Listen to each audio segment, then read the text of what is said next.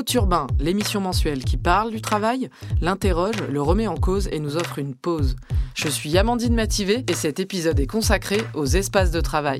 Open space, flex office, desk sharing, autant d'anglicismes qui viennent pousser les cloisons, bousculer les habitudes et transformer les rapports sociaux.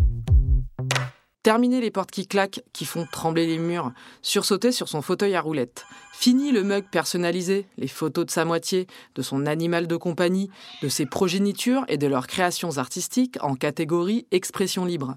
Les bureaux personnels et individuels laissent place au flex office. On se pose là où il y a de la place. Et de la place, il y en a de moins en moins. Réduction des coûts oblige. Rationaliser le travail, c'est aussi rationaliser l'espace.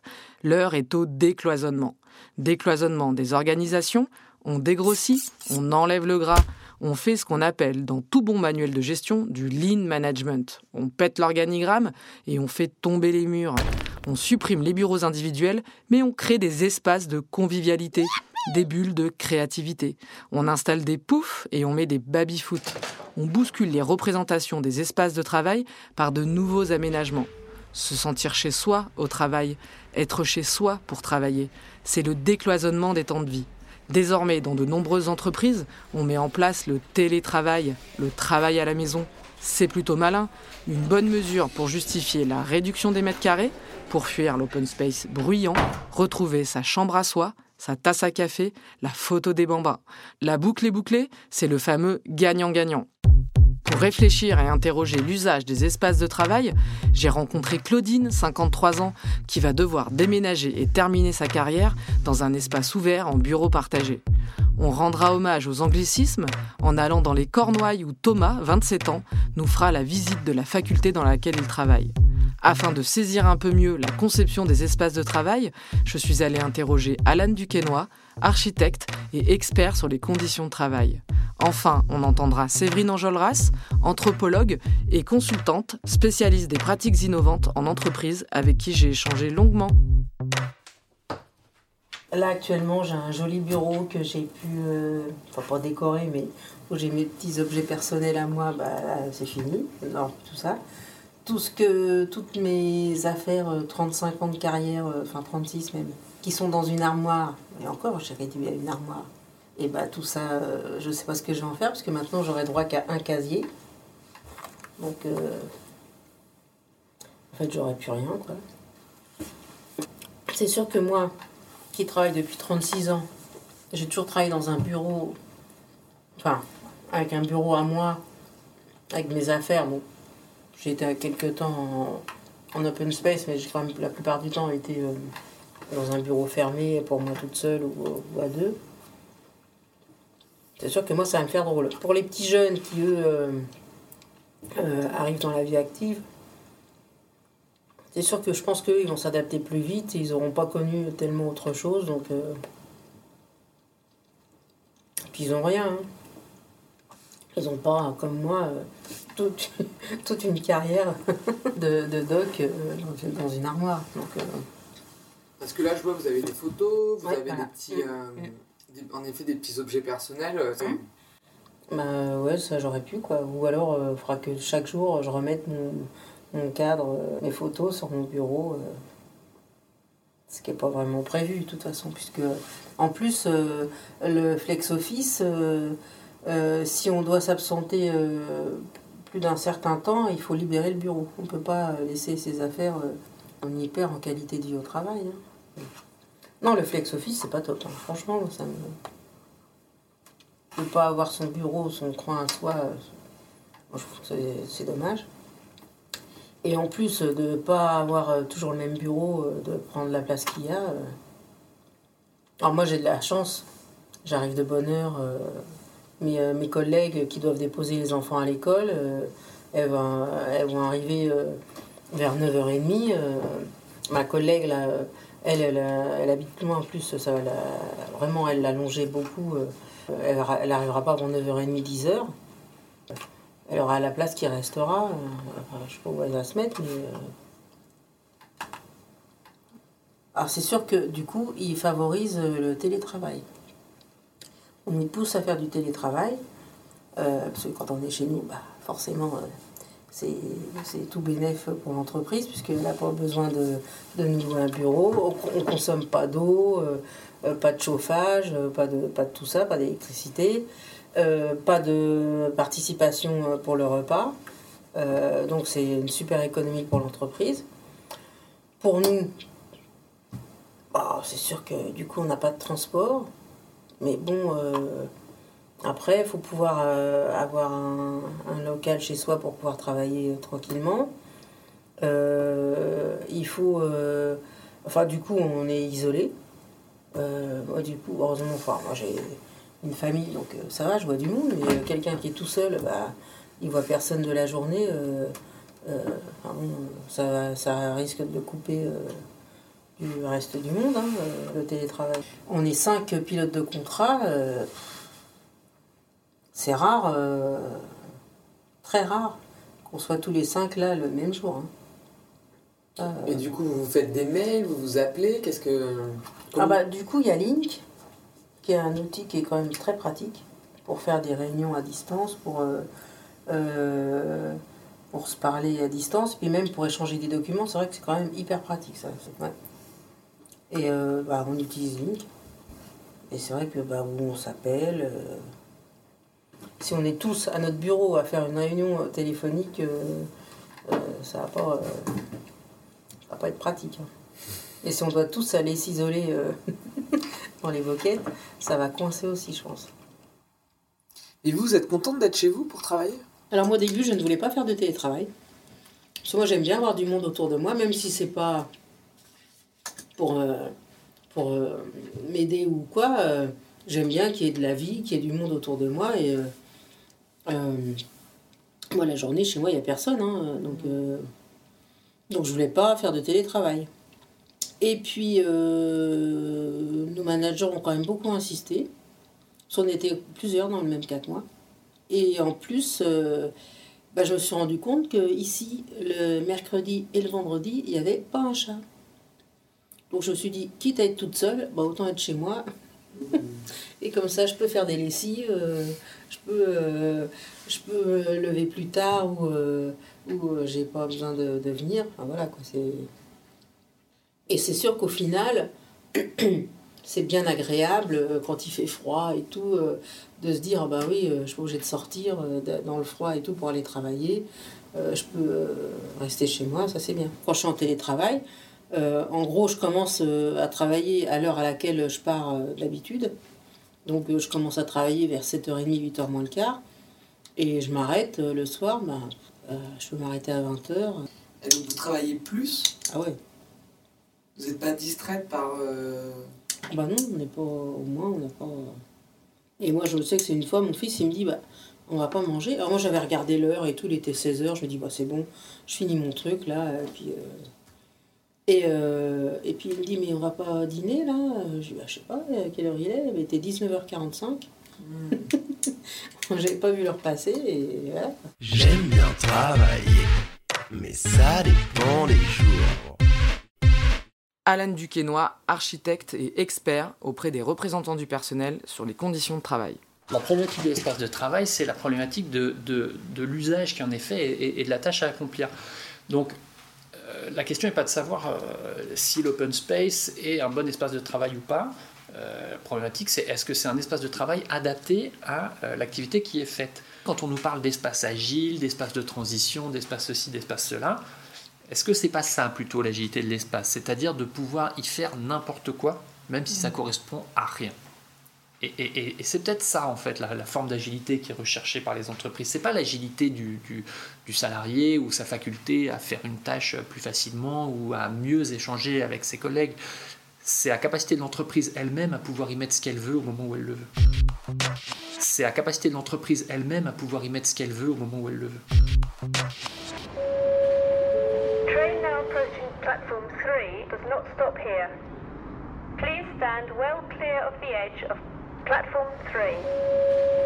on est dans le Air Building, qui est euh, un bâtiment de l'université de Falmouth en Angleterre, en Cornouailles, et donc euh, qui a été créé pour encourager la recherche et le lien, théoriquement, initialement, entre des entrepreneurs, entre des personnes du privé et de la recherche qui pourrait être ici, qui a quand même bien évolué depuis le temps et qui maintenant est, est un bâtiment qui encourage ce qu'on appelle l'open innovation, donc de pouvoir mettre des gens en contact et qui puissent ensemble trouver des choses auxquelles ils n'avaient pas pensé avant, donc que ce soit des gens qui viennent des services professionnels, donc ressources humaines, finances, gestion du capital, etc., ou, et des chercheurs euh, qui viennent de, de tout, de n'importe où.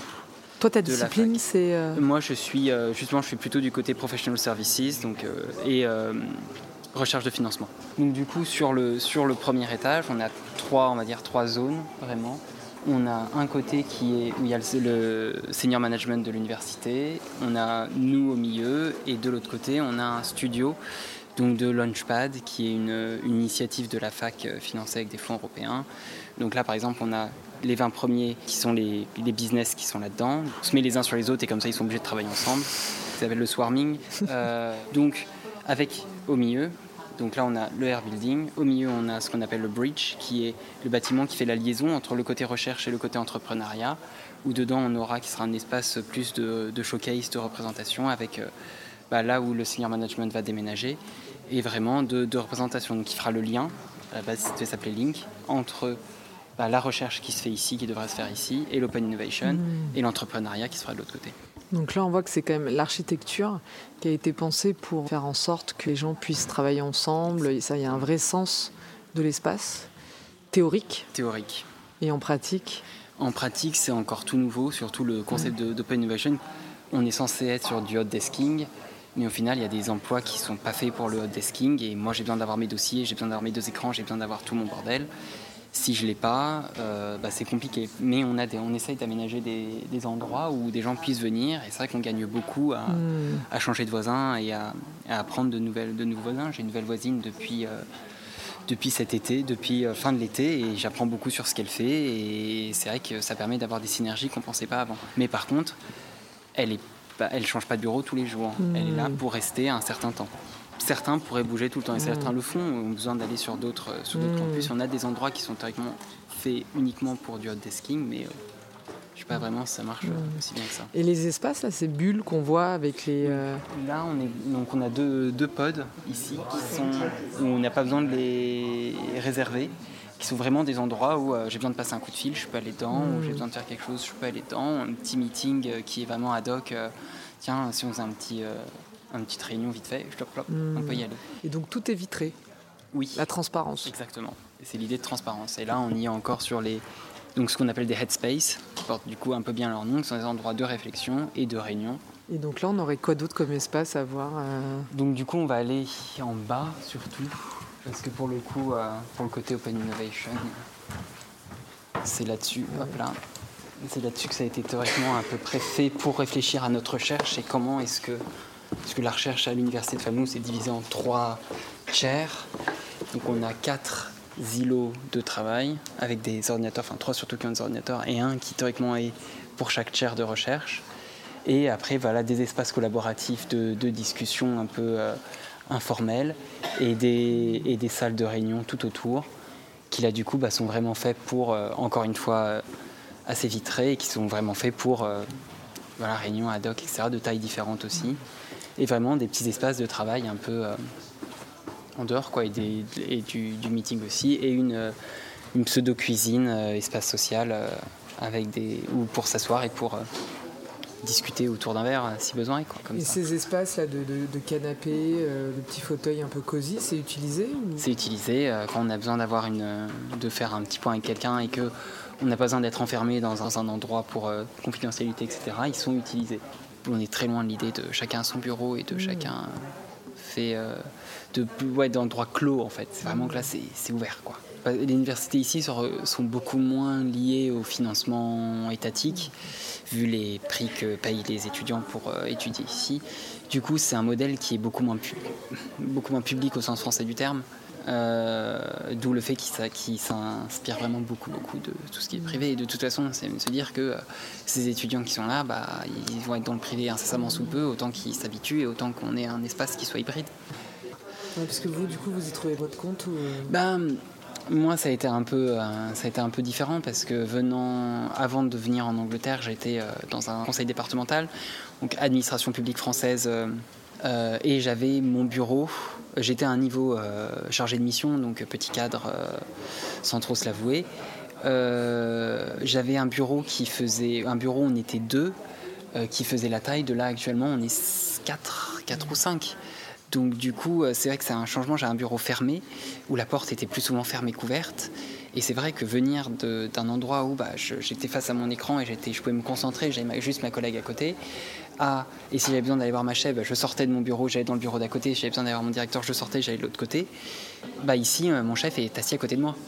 Donc du coup, ça rend les choses beaucoup plus faciles. Par contre, la capacité de concentration qu'il a fallu au début pour pouvoir ne pas écouter ce qui se passait à côté et pouvoir ne pas, se dire bah, tiens, il dit ça à côté, ah bah ouais, ah non, non, il faut que je me concentre sur ce que je suis en train de faire. Ça a été vraiment un déracinement. C'est un gros changement. Vous avez utilisé beaucoup de fois le terme théoriquement Oui, parce que dans la pratique, ça demande vraiment un effort aussi au début de pouvoir se concentrer, de pouvoir vraiment rendre ça rendre, rendre ça efficace. Mais c'est vrai que c'est un gros plus par rapport à être dans un bureau euh, fermé et euh, au final voir personne. Donc là, vous ne reviendrez pas forcément en arrière d'un bureau euh, isolé Tout dépend le travail qui serait fait, mais, mais je vois... Après, j'ai l'environnement qui marche très très bien aussi, vu que j'ai un, j'ai un chef avec qui je m'entends super bien et du coup on travaille bien aussi ensemble et une collègue qui est, qui est pareille. Donc du coup, je suis content de travailler en direct avec. Par contre, en France, j'étais content d'avoir un mur entre moi et ma chef. J'aime bien travailler, mais ça dépend des jours. Séverine Enjolras, elle est anthropologue de formation et travaille en tant que consultante pour de grandes entreprises qualifiées d'innovantes. Euh, c'est évident que dans les entreprises dites traditionnelles, euh, où chacun avait un bureau dédié, euh, les personnes s'étaient appropriées leur espace en y mettant des, photos, des petits objets bref, avait personnalisé l'espace. Euh, avec euh, le flex office ou euh, enfin notamment le flex office on n'a plus cette possibilité de, personnalisation. Il y a une tentative quand même de rationalisation des espaces, de se dire bon il va y avoir des espaces collaboratifs qui sont des grands espaces hein, concrètement avec des grandes tables de bureau. Il va y avoir des espaces d'échange qui sont un petit peu plus réduits. Il peut y avoir des espaces de silence. Enfin, l'idée, c'est un peu d'essayer de fonctionnaliser euh, les espaces. Euh, sauf qu'en fait, euh, oui, les gens ont des activités spécifiques, mais on ne peut pas fonctionnaliser les gens non plus. Hein. Donc ça, c'est très compliqué. Et on ne peut pas demander aux gens en permanence, moi j'ai observé des, des, parcours au sein de ces espaces, où les gens, s'ils suivaient la règle prescrite par l'entreprise, ils étaient sommés de changer d'espace toutes les cinq minutes. Mmh. Hein, parce qu'à un moment, ils avaient un mail à envoyer, donc euh, ils revenaient euh, dans un espace euh, pseudo-individuel, ils devaient échanger. Deux minutes après, avec quelqu'un, ils allaient dans un autre espace. à un moment, ils revenaient dans ce qu'on appelle une bulle un peu TGV pour retéléphoner tout seul. Donc on les voyait tourner, c'était tourner manège dans, l'entreprise. Et, et, donc, c'est aussi fatigant de devoir déplacer son ordinateur. Il y a aussi une pénibilité physique quand même à déplacer ses outils de travail son ordinateur, euh, peut-être un dossier. Euh. Mmh. Donc il y a aussi des parcours qui deviennent totalement aberrants à vouloir euh, dans ces flex office un petit peu fonctionnaliser les espaces et parfois ça correspond pas du tout aux, besoins des personnes. Mais c'est aussi la recherche d'une forme de, dynamisme, c'est-à-dire qu'il faut être dynamique. Oui, il faut être dans le mouvement. Il faut être dans le mouvement. Il faut être dans le mouvement tout le temps. Moi, en visitant euh, cette entreprise lors de, cette étude hein, qui était vraiment qui portait sur l'aménagement des, espaces aujourd'hui en lien avec les nouveaux modes de mhm. management, j'ai aussi remarqué que euh, bah, souvent le flex office, il s'accompagne de télétravail. On est un peu dans une logique win-win. En tout cas, c'est ce que la direction veut dire. On vous enlève vos bureaux dédiés, vos, mhm. votre lien peut-être à vos équipes, mais en échange, vous aurez euh, deux jours de télétravail. Donc il y a aussi un phénomène de bureau vide. Et ça, c'est un peu curieux de constater que parfois, euh, en fait, les salariés, quand ils viennent au bureau, bah, ils ne vont pas forcément retrouver la collègue qu'ils aimaient bien retrouver, ils ne vont pas retrouver cette sociabilité euh, euh, qu'ils appréciaient, ils se retrouvent dans des grands espaces aussi isolés. C'est vrai qu'il y a un, écart, je pense, assez grand entre cette image de la convivialité qu'on veut perpétuellement mettre en avant et l'usage effectif des locaux. C'est vrai que ces, entreprises en, mode flex office, c'est comme s'il y avait un impensé anthropologique on, les enjoint à la liberté, mais on leur apporte pas de sécurité. Hein.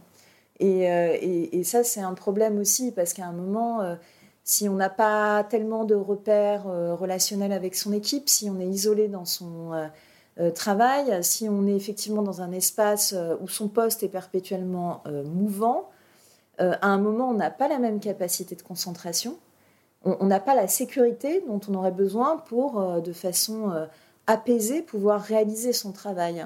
Et ça, c'est, je me souviens d'une salariée qui disait justement que finalement, là où elle était le plus en, sécurité et le mieux pour travailler, c'était aussi chez elle, euh, où elle a son siège qu'elle connaît, où elle a sa petite tasse à café. Et dès qu'elle arrivait dans l'entreprise, euh, elle avait l'impression que de toute façon, euh, c'était un peu un coup de poker si elle allait avoir une bonne ou une mauvaise place, une place près de la fenêtre ou une place près du mur, parce qu'il y a aussi ça. Hein, il y a aussi ces stratégies pour occuper les meilleures places. Donc, qui va occuper les meilleures places? Donc, des hiérarchies vont se recréer. Surtout, euh, moi, ce que j'ai pu observer, c'est qu'effectivement, le flex office, on nous dit management horizontal, décloisonnement, proximité de, du middle management, hein, surtout avec les, les, employés. bon, alors effectivement, ça peut faciliter la communication, mais parfois, il y a aussi énormément de, contrôle. donc, on est tout le temps dans, ces tensions-là. Haute urbain, c'est terminé pour ce mois-ci. On se déconnecte, on badge, on tombe le bleu et le costume mal taillé. On se retrouve dans un mois pour le prochain épisode. D'ici là, sortez couverts, protégez-vous en pensant au code du travail. Et n'oubliez pas que...